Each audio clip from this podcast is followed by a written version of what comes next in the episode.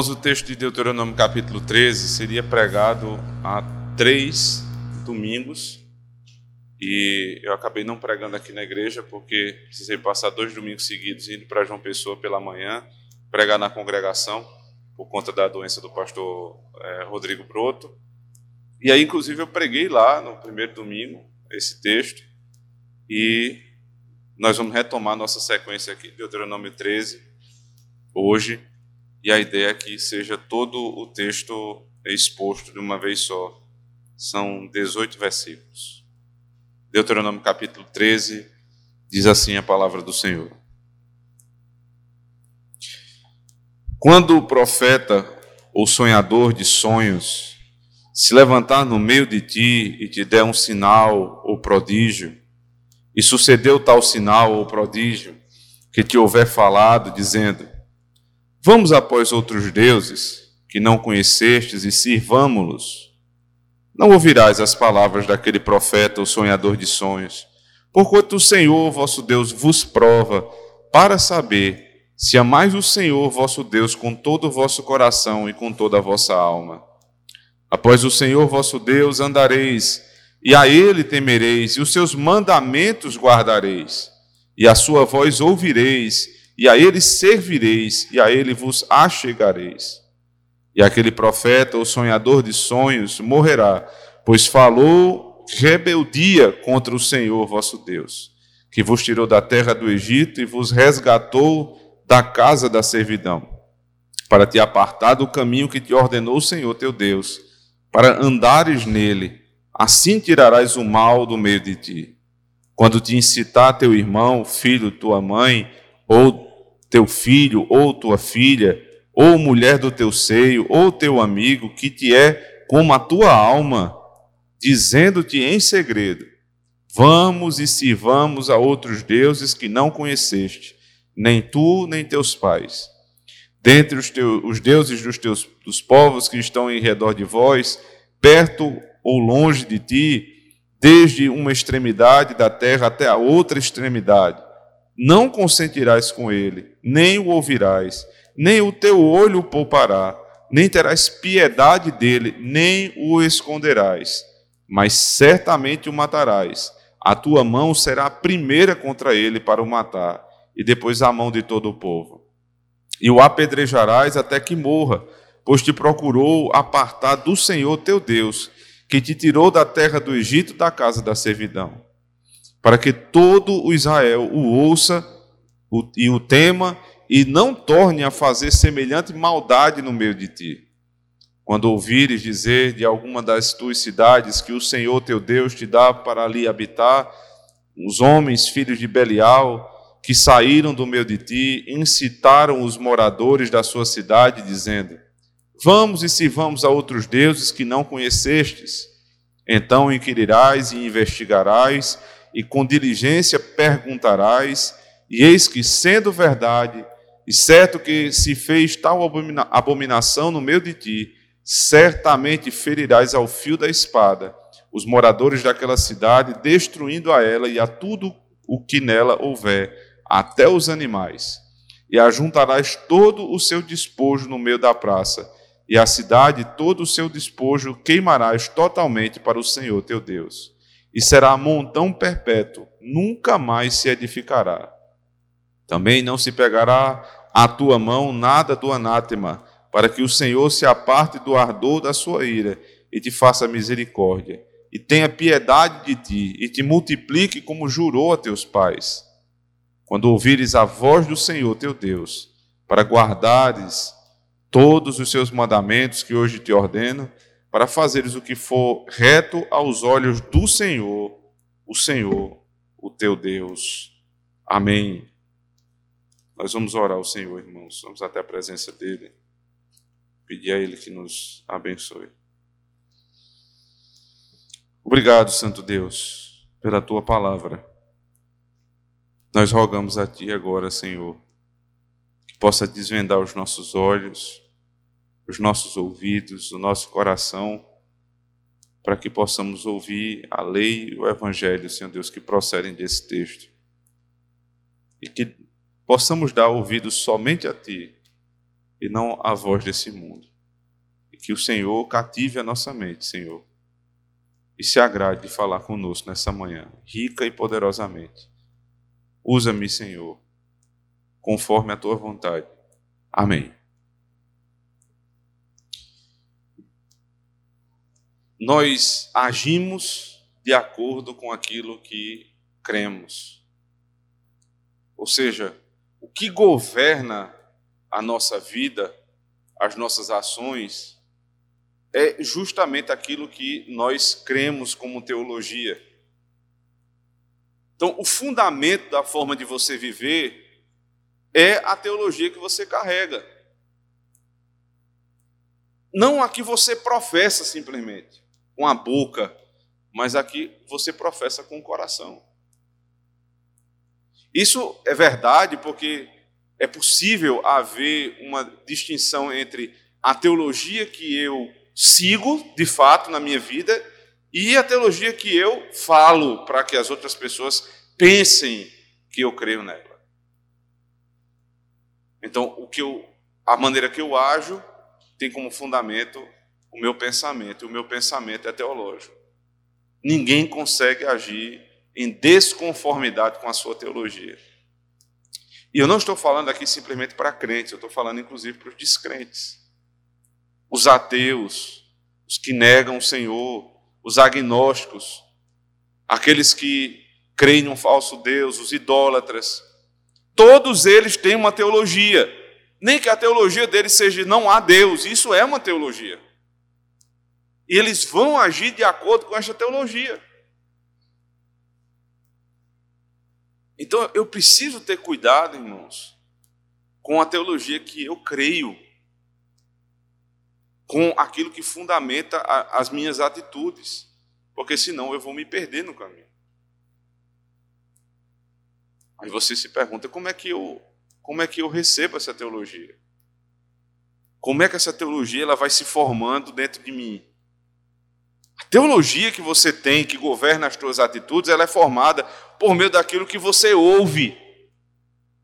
A quem você dá ouvidos vai formar a, a, a, o teu, a, a tua composição teológica que vai reger tua vida. Então, o ouvir é muito importante. O saber quem você ouve e aquilo que você ouve é extremamente importante. Não é simplesmente ouvir aquele que diz Senhor, Senhor. Não é simplesmente ouvir alguém que tem uma Bíblia aberta na sua frente, mas é o conteúdo do que ele, do que ele fala. Porque a fé vem pelo ouvir, pelo ouvir se forma a teologia, aquele compêndio doutrinário mínimo que me serve de base para a tomada de decisão, e essas decisões vão governar minha vida. Então veja o tamanho da sua própria responsabilidade a respeito daquilo que você ouve e a quem você ouve, a quem você dá ouvidos. Esse é um dos pontos principais desse texto. A quem eu ouço.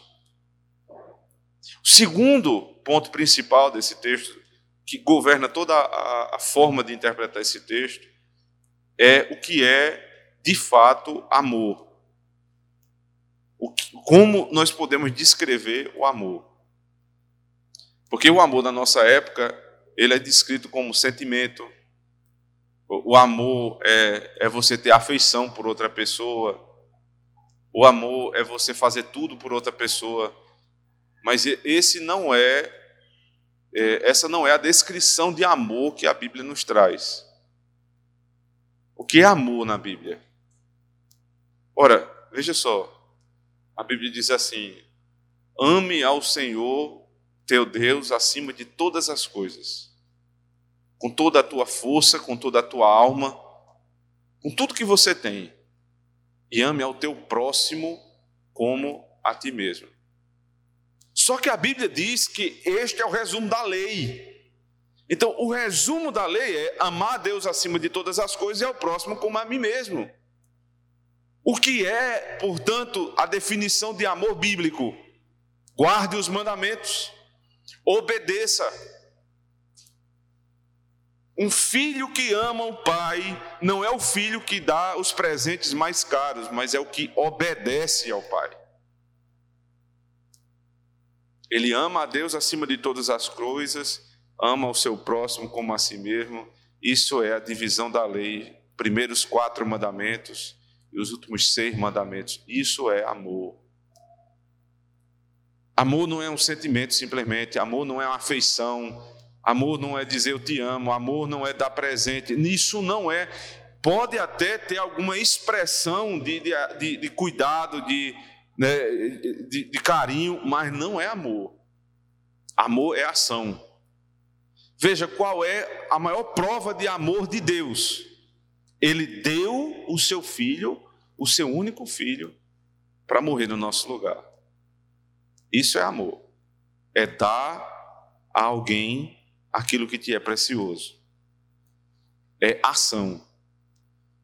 E aí você pode ligar agora os dois pontos e fechar o ciclo aqui do texto.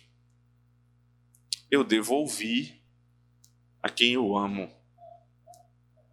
E aquele que eu amo, eu preciso dar ouvidos. Essa é a relação, irmãos, que completa o ensino, que completa a teologia, que vai fundamentar minhas ações. Eu preciso ouvir as pessoas que eu amo e quem eu confio.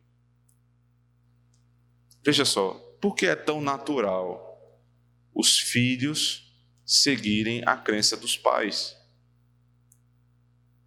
Porque os pais são as pessoas que mais amam seus filhos.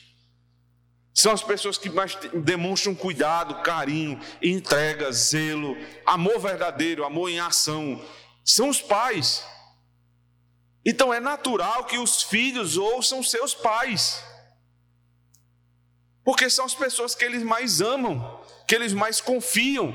Então, porque eu amo, então eu ouço. E quando eu ouço, eu passo a andar em conformidade com aquilo, é, com a forma que aquela pessoa me ensina. Logo, se os nossos filhos se desviam do caminho, há sim uma ruptura aqui nessa verdade. Nós não amamos como deveríamos amá-los. Talvez amamos como o mundo ensina, dando tudo que eles querem, nunca dizendo não a eles. Então eles se revoltam contra os seus pais. Porque os pais pensavam que estavam dando o que é bom, mas estavam dando aquilo que é mal para eles. Preste atenção nisso. Aquela pessoa que foi colocada como inferior a você em determinada situação de autoridade, aquela pessoa ela clama a tua autoridade. Ela pede que você mande nela. Tua esposa, ela clama que você demonstre a ela que você lidera a sua casa espiritualmente, materialmente, psicologicamente. A pessoa precisa disso. Quando você liderar segundo Cristo, então a pessoa te ouve. Se tua esposa não te ouve, é porque você não sabe liderá-la. Se os nossos filhos não nos ouvem, é porque há uma ruptura nessa relação. O amor que nós estamos demonstrando está equivocado. É lógico que existem outros fatores, né? os nossos filhos são pecadores, nossas esposas são pecadoras, nossos funcionários pecam e há uma rebeldia natural. Mas se isso é uma coisa sistemática, se eles nunca te ouvem, você tem um problema sério. Porque o que o texto está dizendo aqui é que nós devemos ouvir, que nós devemos amar as pessoas que têm cuidado conosco. São três ordens aqui, veja, nós vamos entrar nelas daqui a pouco. Mas uma ordem é: não ouçam os falsos profetas, não ouçam os teus falsos amigos, não ouça nem tua esposa, nem o teu filho, nem o teu pai, nem tua mãe. Não ouça aqueles que na cidade, na sociedade, tentam te levar para o mal.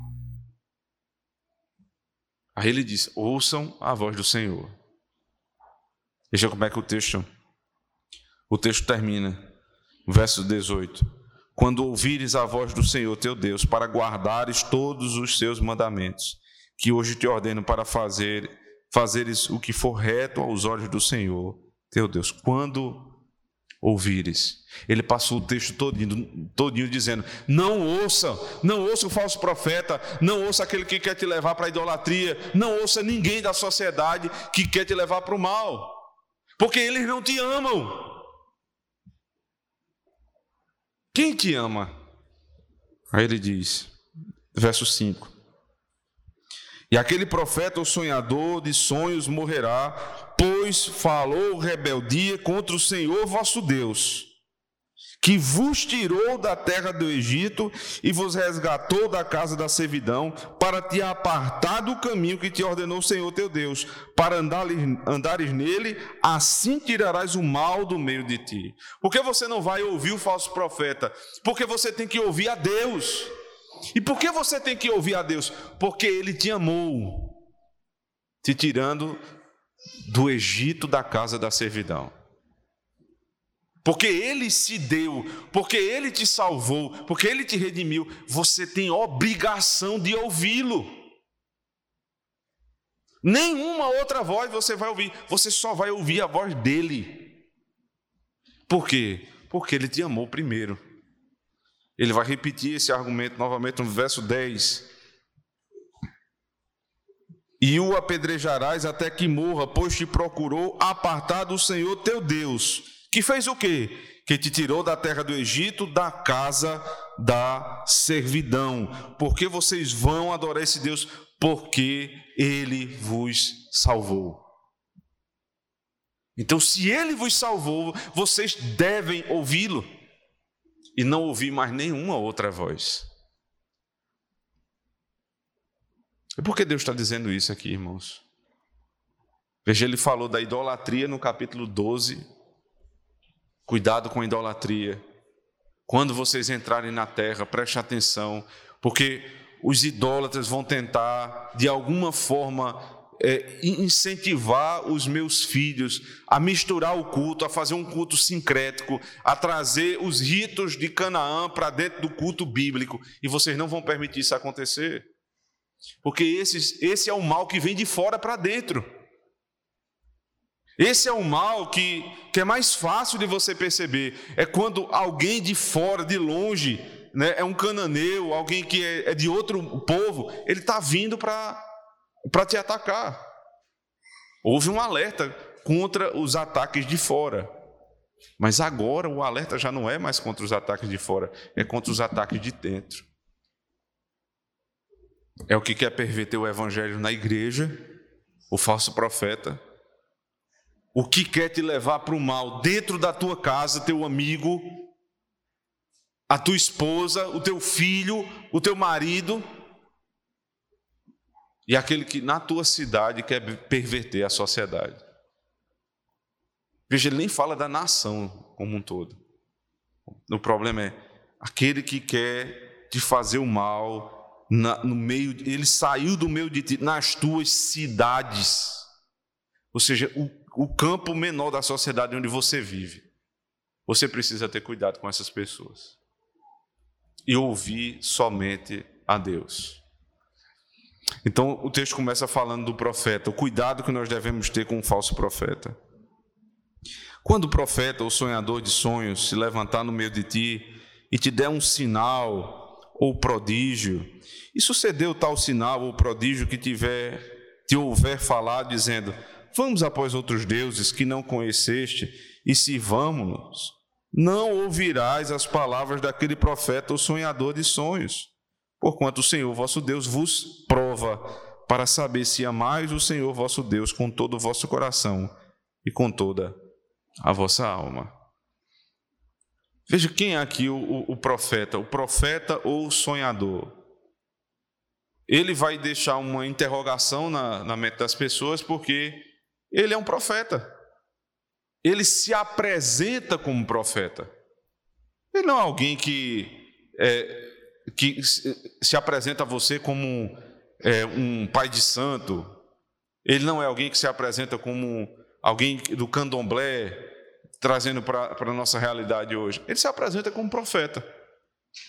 E é nisso que, que nós devemos ter mais cuidado, é com isso que nós devemos ter mais cuidado. Porque o falso profeta, ele não vai se apresentar como alguém que vai te levar para o inferno. Ele está trazendo supostamente a palavra de Deus. E aí onde mora o perigo? Ele é um profeta ou sonhador.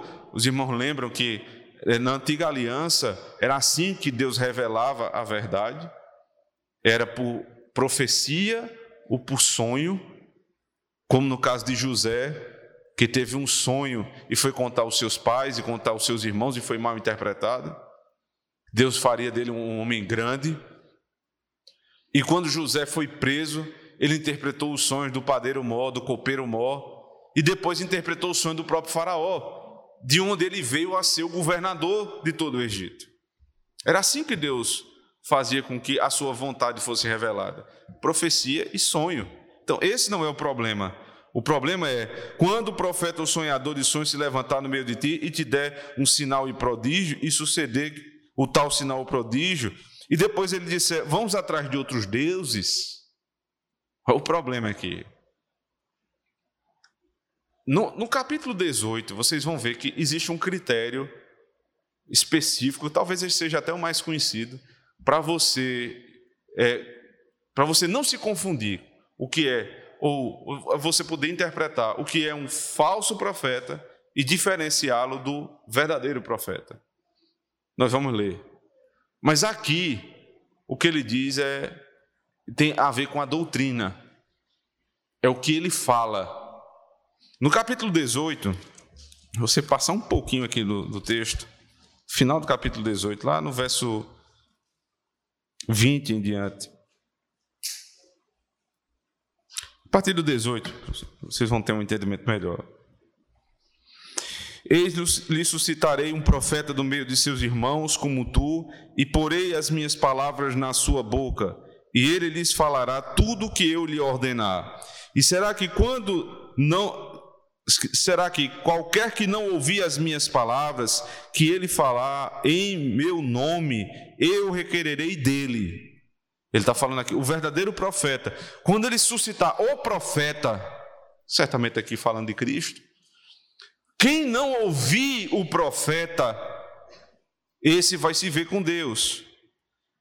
Porém, verso 20: o profeta que tiver a presunção de falar alguma palavra em meu nome, que eu não lhe tenha mandado falar, ou que falar em nome de outros deuses, esse profeta morrerá. E se disseres no teu coração, como conheceria a palavra que o Senhor não falou? Quando o profeta falar em nome do Senhor e essa palavra não se cumprir, nem suceder assim, esta é palavra que o Senhor não falou. Com soberba ah, falou aquele profeta: não tenhas temor dele. Então, como diferenciar, em primeiro lugar, o falso do verdadeiro profeta? No capítulo 18 é simples. Se o falso profeta falar e não acontecer, é porque ele é falso profeta. Se o profeta falar e acontecer, é profeta de verdade. Quanto ao falso profeta, não dê descrédito, não tenha temor dele, porque ele não falou a palavra do Senhor falou aquilo que estava no seu próprio coração. Então, essa é uma das formas de entender o que é a falsa profecia. E eu digo que é a mais comum, porque todas as vezes que nós entramos em algum tipo de conversa, debate a respeito da, da contemporaneidade dos dons, né, especialmente da profecia, as pessoas dizem é muito, é muito fácil resolver isso aí. Se ele falar e acontecer, é porque ele é um profeta de Deus. Se ele falar e não acontecer, então não é um profeta de Deus. Veja, não é assim que se faz teologia, não é tão simples assim, não é tão preto no branco. Né? Porque, em primeiro lugar, nós devemos entender o ponto da, da revelação que nós estamos aqui em Deuteronômio. Deuteronômio não é o final da revelação. Você tem até Apocalipse muita, muita coisa a ser revelada ainda. E se eu ler, por exemplo, Hebreus, capítulo 1, né, para a gente não tomar tanto tempo assim, mas esse é um texto claro e é o texto que a confissão de fé no capítulo 1, logo nas primeiras sessões, cita para fundamentar né, a cessação desses dons extraordinários, ou seja, o cumprimento desses dons de profecia, né, de é, revelação extraordinária por sonho ou visão, coisa dessa natureza, é, dons espirituais de línguas, que tem a ver com revelação, né? Talvez um bom texto vocês pudessem ler para é, se aprofundar no assunto seria Palavra Final, um livro de Palmer Robertson. É excelente esse texto para entender um pouco mais sobre esse assunto. Veja aqui o que é que diz Hebreus 1, verso 1. Havendo Deus antigamente falado muitas vezes e de muitas maneiras aos pais pelos profetas, a nós falou-nos nestes últimos dias pelo Filho. Para entender o texto, não é, não é só ler e acabou. Você, para ler, você tem que entender qual é o livro que você está, qual é o testamento que você está, para quem está sendo escrito o livro, qual é o contexto. Então, nós estamos na nova aliança. O autor dessa carta escreveu aos hebreus que estavam na dispersão por conta da, da perseguição. Ou seja, pessoas que conheciam o modo antigo de se revelar, que sabiam o que era um profeta, que sabiam o que era um, um sonhador. E ele diz: Irmãos, Deus antigamente, se referindo à antiga aliança, falava muitas vezes e de muitas maneiras. Quais as maneiras? Por sonho, por visão, por profecia, tantas formas aos nossos pais, os pais da fé, os Abraão, a Isaac, a Jacó, os profetas, os, os reis, de muitas maneiras. Aí ele diz: a nós, nestes últimos dias, quem é que define o ponto que começam os últimos dias? É só você ler o primeiro sermão de Pedro, em Atos capítulo 2. Ele diz que os últimos dias começam justamente ali, depois da ressurreição de Cristo. Então, o autor da carta aos Hebreus está dividindo a história antes da ressurreição e depois da ressurreição. Depois da ressurreição se chamam últimos dias, até a vinda de Cristo. E o autor da carta aos Hebreus diz que estes, nestes últimos dias, ou seja, desde Cristo, da ressurreição até a sua volta, o Senhor nos fala por meio dele. Quem é ele? Ele é a palavra. Então, o modo de se revelar é pela palavra. Ele tinha outras maneiras de se revelar antes. Agora ele tem uma única, exclusiva maneira. Revelação especial. Revelação geral, ele se revela pela criação. Mas isso não leva ninguém para o céu. A revelação especial é por meio da palavra. Agora, Deus perdeu o poder de se revelar das antigas maneiras? Não. Em termos de possibilidade de poder, é claro que ele pode. Agora, por que ele não, não faz mais isso? Por um, um motivo óbvio. Porque tudo, eu vou repetir o que nós dizemos sempre: toda a nossa regra de fé e prática já foi dada. Ora, meu Deus, se, se os evangélicos pensassem no que dizem a respeito da Escritura, nós dizemos, a Bíblia é nossa única, não são múltiplas, é a única regra de fé, mas não é só de fé, não, e de prática. O que eu creio e o que eu faço tem que estar na Bíblia. Fundamentado na Bíblia. Se não está na Bíblia, é heresia eu devo negar. Se está na Bíblia aquilo que alguém quer me revelar, é desnecessário, porque já está na Bíblia. Todo o fundamento da minha vida está na Escritura, fé e prática. Veja, isso aqui é uma leitura do, do Novo Testamento. Mas isso não quer dizer que os nossos irmãos lá na Antiga Aliança não sabiam disso.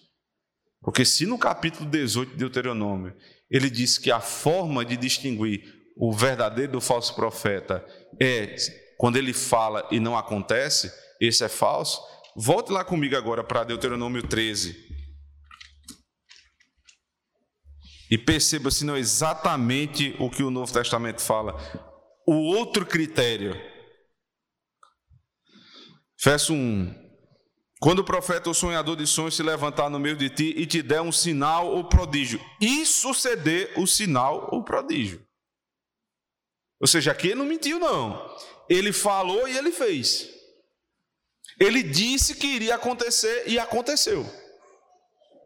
Matthew Henry, eh, quando ele está comentando esse, esse texto aqui especificamente, ele diz que isso aqui é hipotético, que é uma hipótese bem difícil de um falso profeta fazer o que ele diz. Geralmente ele é mentiroso, mas pode acontecer como já aconteceu. Ora, vocês não se lembram do que faziam os magos do Egito? Toda vez que Moisés trazia um sinal, eles imitavam, é até a palavra que é utilizada lá no, em Êxodo, eles imitavam o que fazia o profeta de Deus. Até um certo ponto, né? Quando teve um ponto que ele, eles mesmos disseram, realmente isso aí só o poder de Deus consegue fazer. Mas eles imitavam muitas vezes. Então você não vai dar crédito a uma pessoa porque ela faz sinal e maravilha. Você vai dar crédito a ela por conta da doutrina que ele diz em seguida. Ele faz o sinal e prodígio, verso 2, de que te houver falado dizendo. Veja, o que importa é o que ele vai dizer. Vamos após outros deuses que não conheceste e vamos. Então, se alguém faz um sinal e maravilha, se alguém faz um milagre e o que ele fala é contrário à palavra de Deus, é um herege.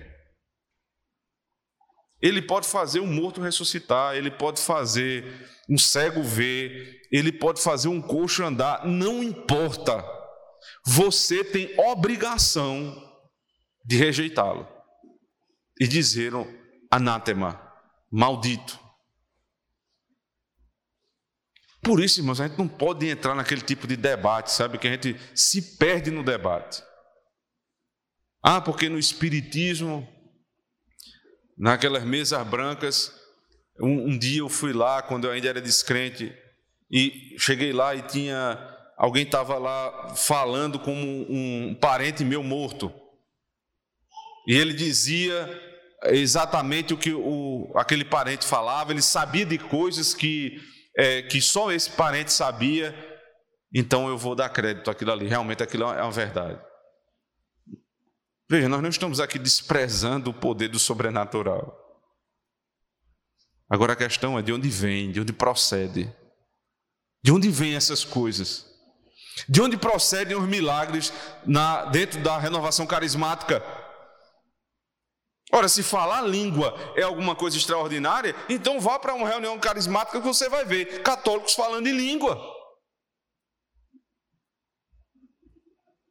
Vá então para uma reunião, para um, um, culto, entre aspas, de uma igreja neopentecostal e você vai ver as pessoas é, operando milagre. Muita mentira, é verdade. Mas alguém tem coragem de dizer que nada daquilo ali acontece? Absolutamente nada? Será? Esse não é o ponto, irmãos. Problema não está aqui. Vocês não têm que entrar nesse tipo de debate se é verdade ou se é mentira. Queira saber o que é que ele fala, o que é que ele prega. Porque na renovação carismática, eles estão falando em línguas enquanto estão rodeados de ídolos. E o padre passou a missa inteira falando heresia, misturada com verdade, mas muita heresia. Eu não quero saber se é verdade ou se é mentira o que ele está fazendo. Eu quero saber o que ele fala, qual é a pregação dele.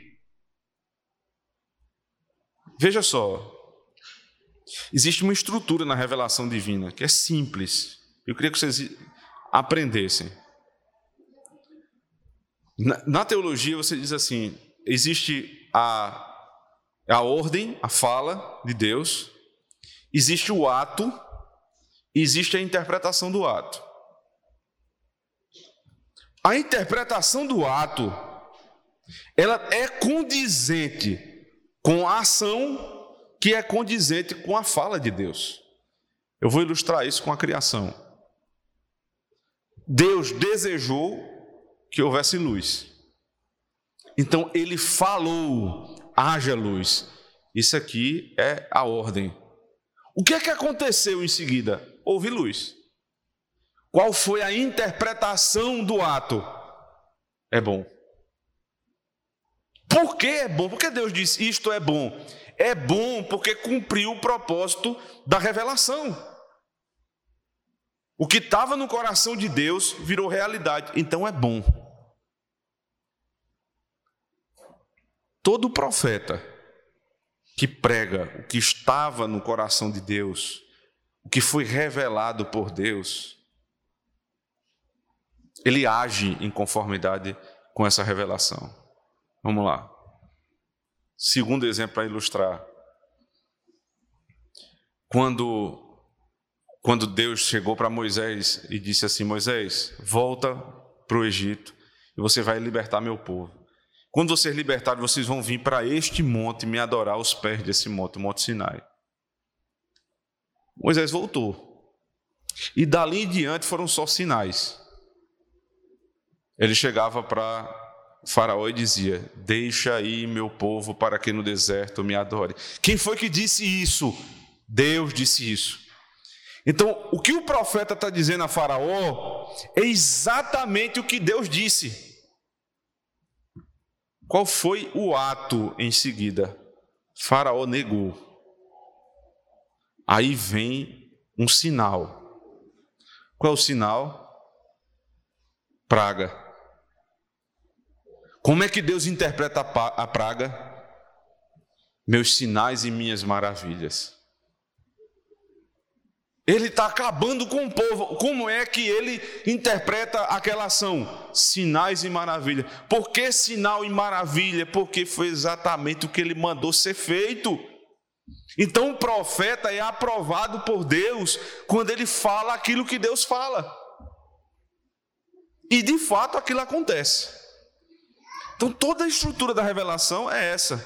Você tem três grandes períodos revelacionais na Bíblia. Esse que eu estou citando agora, de Êxodo, na saída do Egito, são muitos sinais.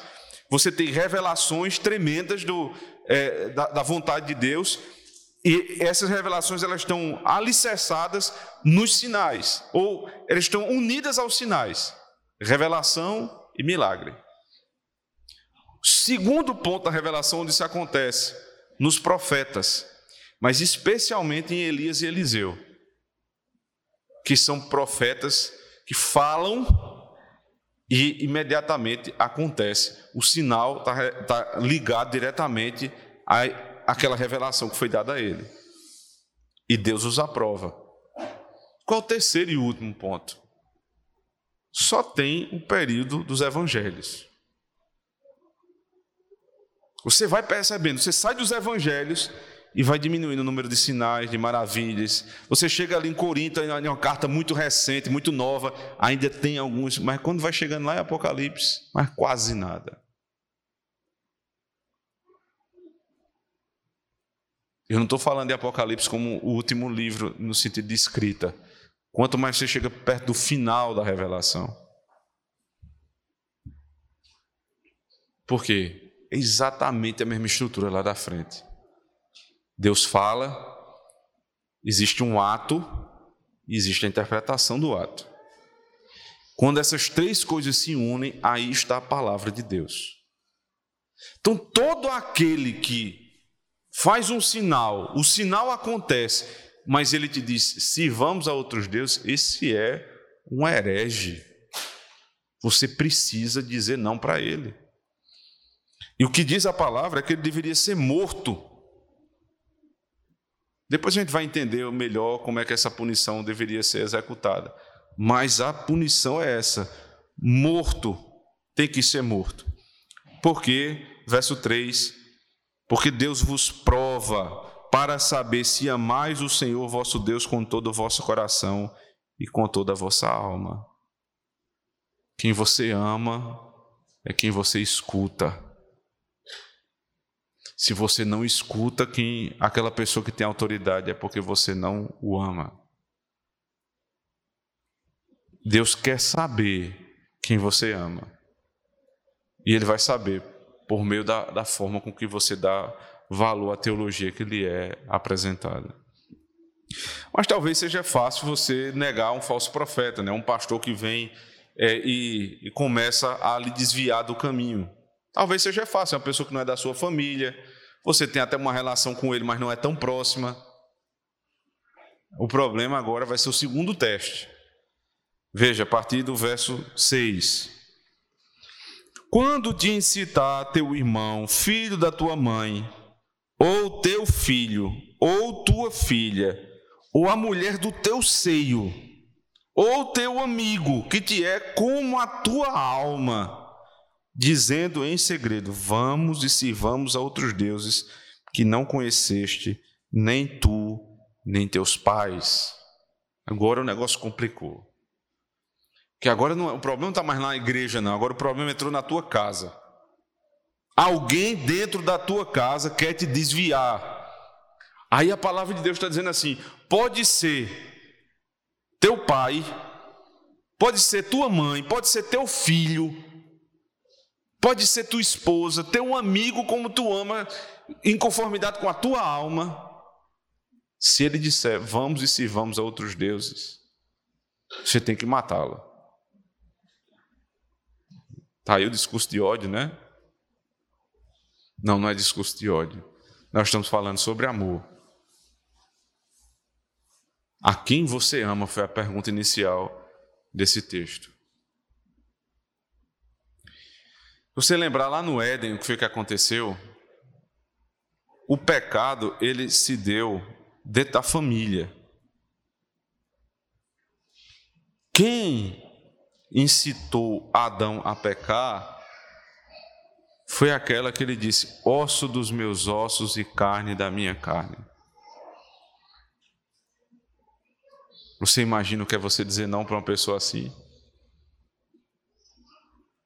Você chegar para alguém que Deus diz assim: Eu os uni de uma maneira tal que vocês são a partir de agora como uma só pessoa. Mas a pessoa te incita a fazer o que Deus odeia, e você vai lá e diz: Eu não vou fazer isso.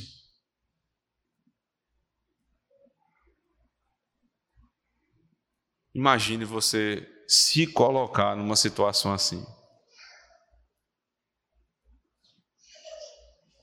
Uma coisa é você se casar com alguém que é crente e no, no meio do caminho a pessoa se desviar, enlouquecer, não quer mais saber de Deus, é uma tristeza muito grande. Mas você não se deixou enganar. Outra coisa é você botar o inimigo dentro da sua casa, botar o ladrão dentro da sua casa, trancar a porta e dizer: estamos seguros, porque a porta está fechada.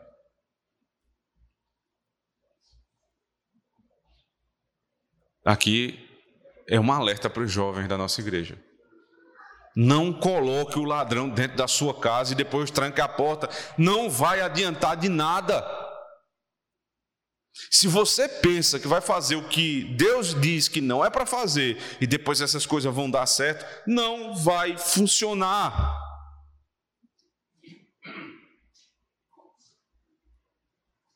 Eu devo buscar um casamento com uma pessoa que teme a Deus, que vai me levar para os caminhos de Deus. Não é só uma pessoa que professa a fé de, de boca para fora, não. Porque veja, são as ações que estão em jogo. Porque o profeta dizia que era profeta, era pastor. Ele dizia que era pastor. E na verdade ele queria desencaminhar pessoa pode chegar para você e dizer também: Eu sou crente. Mas você precisa observar ao longo do tempo do relacionamento anterior ao casamento se realmente é uma pessoa crente ou não, porque senão você vai botar o inimigo dentro da sua casa e vai trancar a porta. Ele vai acabar com a sua casa por dentro. Existem outras situações aqui também. É o teu amigo. Como na, na expressão, o teu amigo que é como a tua alma. Será que é apegado? É como a tua própria alma. Isso é difícil demais, irmãos. Você tem uma amizade longa, você se converte ao Senhor. É difícil, difícil você preservar essas amizades. Porque o que a gente fala já não é mais o mesmo tema, o que a gente pensa já é completamente diferente, o modo que a gente trata os filhos, que a gente, é, a gente tem relacionamento com o esposo, tudo é diferente. Mas não é impossível de você ter o mínimo de relacionamento, não é impossível. Provavelmente não vai ser teu irmão, assim, o teu amigo achegado como irmão, não pode ser, porque essas outras coisas vão impedir, mas é possível você ter um mínimo de relacionamento, até que essa pessoa comece a tentar te levar para um caminho que não agrada o Senhor.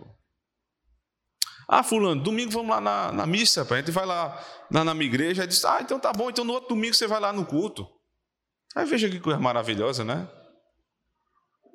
O problema é que você não tem a propriedade, né? você não tem domínio, poder sobre estas coisas para estar tá negociando.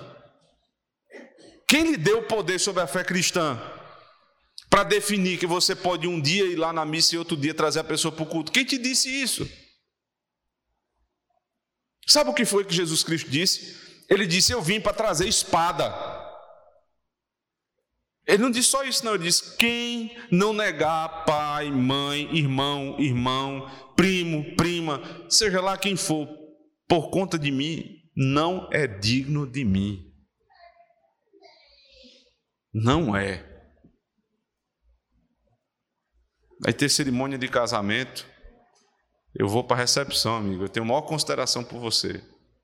Eu vou para a recepção, mas para a missa eu não vou.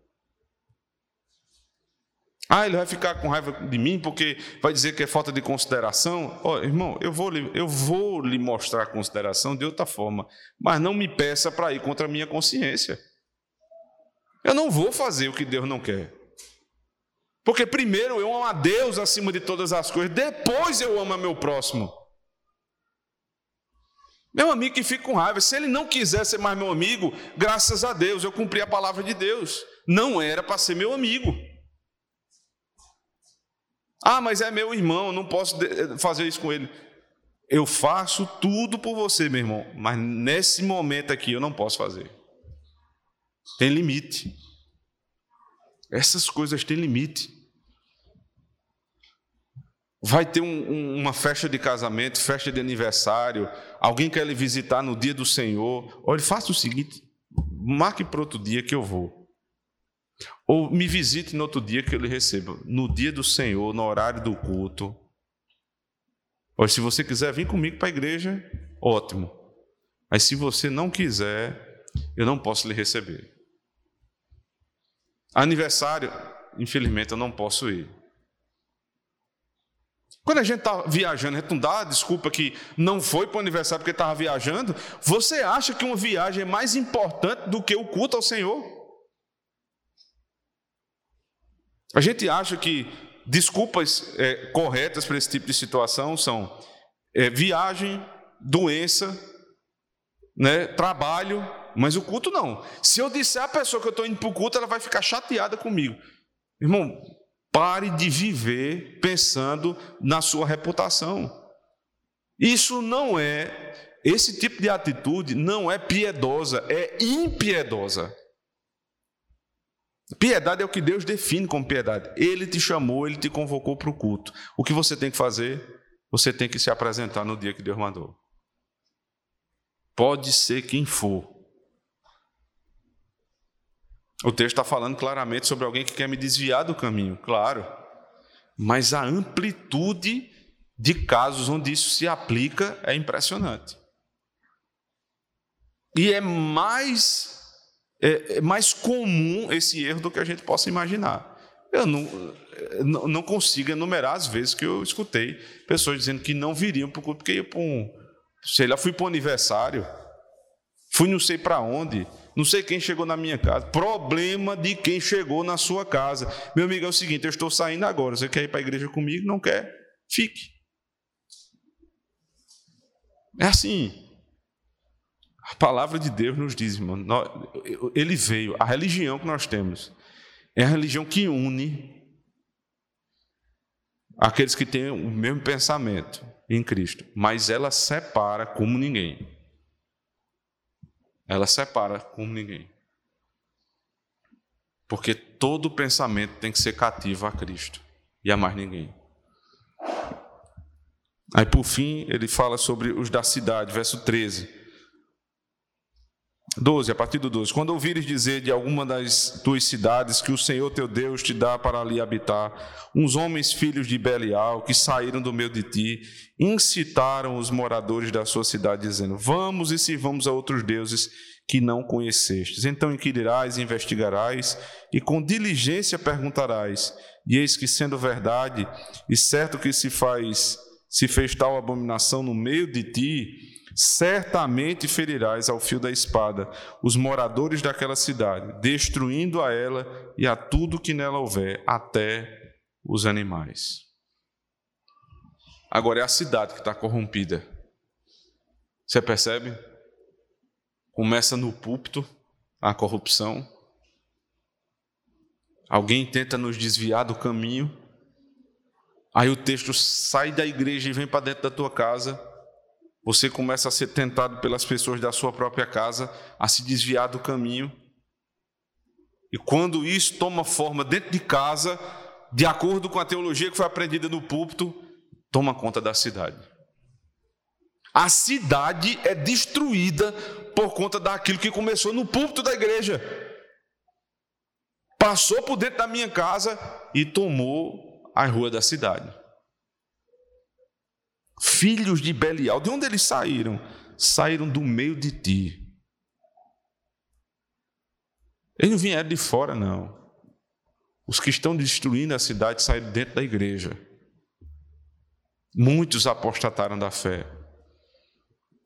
Muitos dizem: Eu tenho família evangélica, eu, eu nasci na igreja. Apostataram da fé. Destruíram suas famílias e agora estão acabando com a cidade.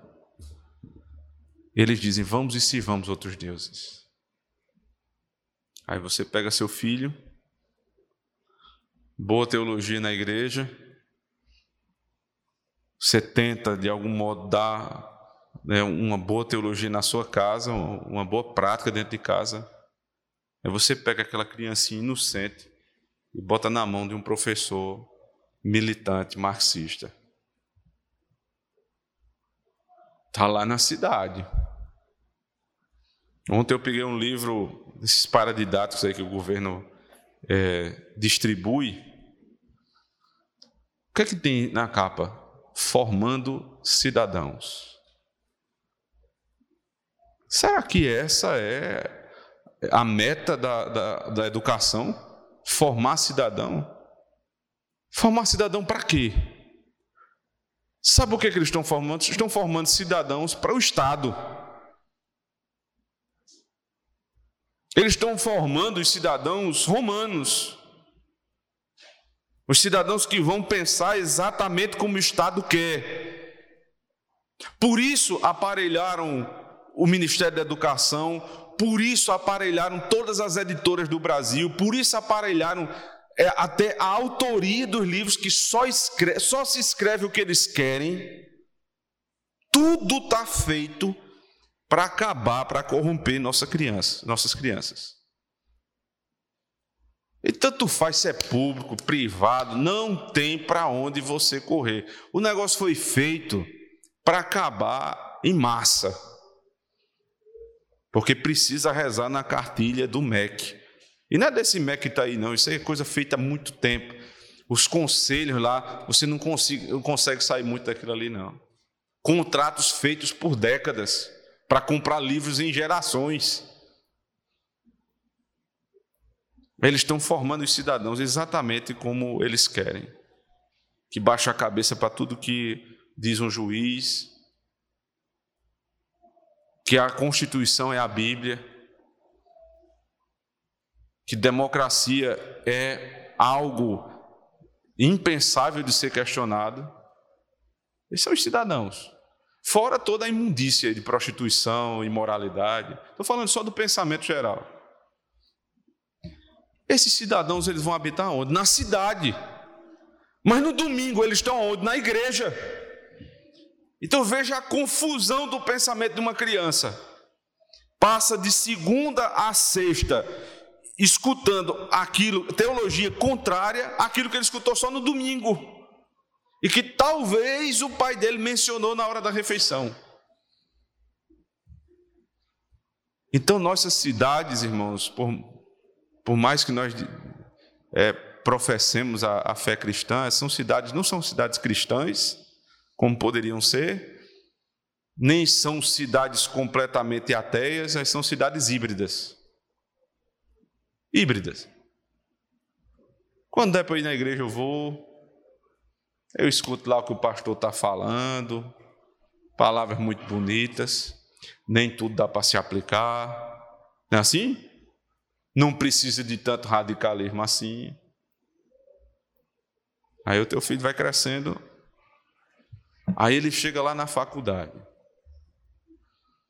Aí ele pega aquele professor militante, aquele que, sabe, aquele que a vida dele é uma desgraça e ele quer acabar com a de todos os outros.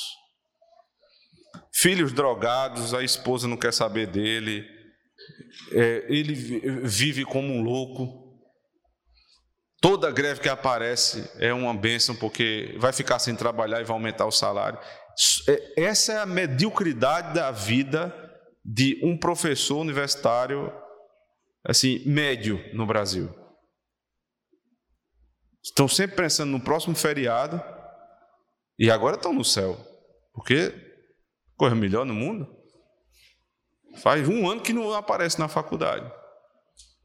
Agora, tenta um professor desses aí, e tem, e alguns eu conheço, que tentam sair do sistema, dar aula, influenciar os alunos para o que é bom. Dar aula é quase um crime. Ensinar o conteúdo é um absurdo, porque eles têm que formar cidadãos. Então, esses são sufocados. Os bons professores no, no nosso país são sufocados, porque precisa acabar com a nossa sociedade. Então, o professor que chega lá, aí diz assim: aula de filosofia, me lembro disso aí, eu passei na faculdade, eu ainda era muito, é, é, era recém-convertido, tinha acabado de, de, entrar na igreja, fui debater com uma aula, numa aula de introdução à filosofia com uma, uma professora da, da área, ela disse: Cala sua boca que isso aí é religião. Se mas a senhora também não tem a sua e não está falando? Por que na minha não vale? Quer dizer, só não vale a nossa. É no final, irmãos, ela não quer saber de. Ela não está mandando calar a boca da religião, não. É isso, não. Que a religião agora ela virou uma coisa bem particular. Fique para você. Faça os cultos de vocês lá. Ontem um juiz, né, na alta sua benevolência, disse: É, eu vou deixar vocês fazerem os cultos. Depois eu vou perguntar aos meus colegas se eles vão concordar. Ah, faça lá os cultos de vocês. Vocês tinham seus próprios ritos aí. Tem uma religião particular, tem que ficar calada. Fale só para os convertidos, não converta mais ninguém, porque a gente está tomando conta da sociedade. No final, o que esse professor quer dizer, na verdade, é sirva o meu Deus. Sirva o Estado. Sirva Max, sirva Satanás. São todos sinônimos. O Estado, conforme foi posto, é um Deus. Um Deus, um demiurgo, né? um Deus pequeno. E o que é que nós devemos fazer, irmãos? Essa cidade aqui ela tem que ser posta abaixo, derrubada. Qual é o símbolo dessa cidade aqui? Não, não, veja, a aplicação disso não é matar o, o, pastor que se desvia da doutrina, nem o teu amigo que te chamou para ir para a missa, nem o professor universitário. Não cabe a você fazer isso matar nesses termos, como era na antiga aliança. Isso caberia ao Estado. Porque ele não faz. O que é que nos cabe então, irmãos? no nosso meio esse mal precisa ser extirpado. Aqui é uma função do conselho da igreja disciplinar severamente quem tenta desviar os nossos irmãos do caminho.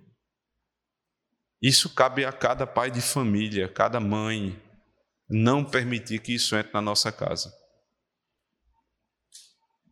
Você também é responsável pela sua igreja. O que é falado no púlpito também é responsabilidade tua. Sabe por quê? Porque quando Paulo foi falar em Bereia, os irmãos não estavam com a Bíblia fechada, não, estavam com a Bíblia aberta e acompanhando, para ver se Paulo falava o que estava na Escritura. Isso entra na nossa casa. Eu preciso ter cuidado com quem entra na minha casa. Quais são as forças, as tensões ali dentro da minha casa, para que não tome conta da minha casa a tentação de servir a outros deuses.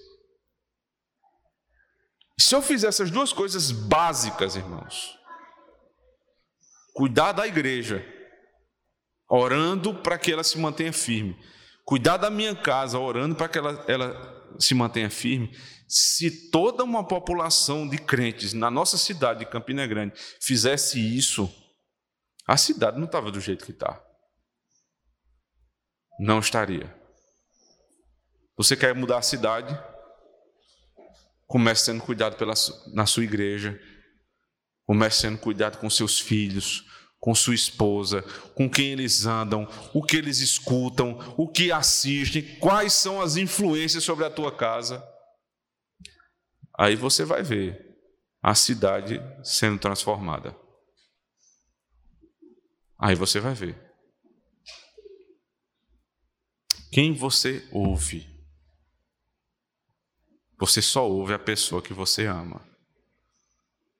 Se você diz que você ama Deus, então obedeça os seus mandamentos. Mas se você ama mais teu amigo, se você ama mais a tua reputação, para não parecer chato, não parecer fundamentalista, porque realmente parece um pecado mortal alguém de chamar de radical. Não, eu não quero ser chamado de radical. Isso é muito feio, isso pega mal. Né? Meus amigos, o que, é que vão pensar de mim? Eu vou dizer, não trabalho no dia do Senhor, que coisa louca é essa? Vão dizer que eu sou uma pessoa muito, né, uma pessoa muito apegada a uma velha religião. Não, eu quero ser legal, eu quero ser amigo de todo mundo. Vá por esse caminho. Salmo 1 diz: não ouça o conselho dos ímpios. Por quê? Porque com pouco tempo você vai estar andando no caminho dos pecadores e sentado na roda dos escarnecedores. Que Deus nos dê coragem, irmãos, para dizer não, para dizer não, na igreja, em casa e na cidade, a todos os que nos tentam para idolatria. Que Deus nos ajude a ouvir e dar ouvidos à pregação do Evangelho do Senhor Jesus Cristo. Amém. Oremos, irmãos. Ó oh Deus, ao Senhor seja a glória pela tua santa e poderosa palavra ministrada essa manhã, que nos confronta, ó oh Deus, com tantas atitudes que já cometemos, das quais nós agora nos arrependemos, Senhor. Perdoe-nos, Senhor, se de algum modo nós quisemos, em algum momento, Senhor Deus, é, agradar um amigo, agradar um irmão, agradar um pai, mãe, esposa, esposo, pastor, político, mais do que é o Senhor. Se um dia deixamos de estar no culto para estar assistindo jogo de futebol, se um dia deixamos de vir ao culto para ver qual foi o resultado da eleição, se um dia, Senhor Deus, deixamos de vir à tua casa para receber alguém, para ir para o aniversário, o casamento de alguém, Senhor, perdoe-nos hoje. Perdoe-nos também, Senhor, quando nós gostamos do canto da sereia e damos ouvidos àqueles que nós sabemos, Senhor, que não pregam a tua palavra. Perdoe-nos, Senhor. Tenha misericórdia de nós que somos o teu povo. Se todos esses inimigos se levantarem contra nós, nos ajude a dizer não para eles e sim para o Senhor. Porque aí provaremos que te amamos de verdade, como Cristo. Como Cristo, que guardou os teus mandamentos a ponto de entregar a sua vida, porque um dia ouviu da tua voz, Senhor. Faça a minha vontade. Amém. Vamos de pé, irmãos, cantar os